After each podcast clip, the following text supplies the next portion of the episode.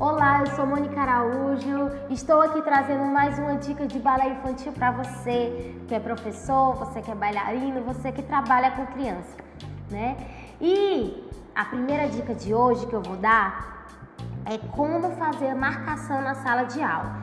Minha sala de aula, todas as minhas salas de todos os lugares que eu trabalho são marcadas. Por quê? Porque isso vai facilitar na montagem de coreografia, na passagem de palco, quando elas forem passar no final do ano.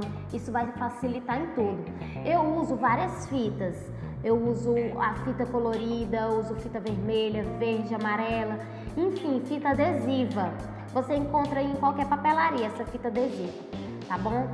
E para sair tudo certinho, você vai marcando. Você pode fazer em formas, pode fazer em forma de uma estrela, pode fazer em forma de um X mesmo, pode fazer em forma de uma lua, pode fazer.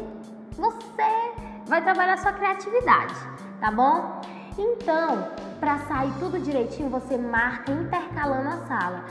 Intercalar aqui, um pontinho aqui, um pontinho aqui e um pontinho aqui, como se fosse um triângulo, tá bom? E de novo, um pontinho aqui, um aqui e outro aqui, tá bom? Então isso intercalar, todo bailarino sabe o que é intercalar. Então para vocês vai ser bem mais fácil trabalhar dessa forma, vai ser bem mais dinâmico.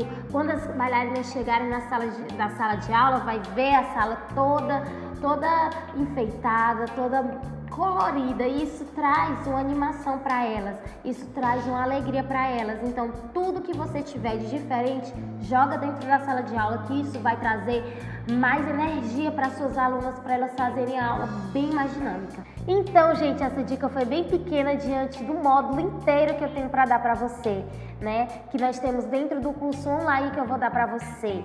Ele é bem intenso, nós temos quatro módulos, nós vamos é, fazer muita coisa, muita coisa diferente para você trazer para dentro da sua sala de aula. Então espero que vocês gostem e nos próximos vídeos eu vou estar falando um pouco mais sobre esse curso.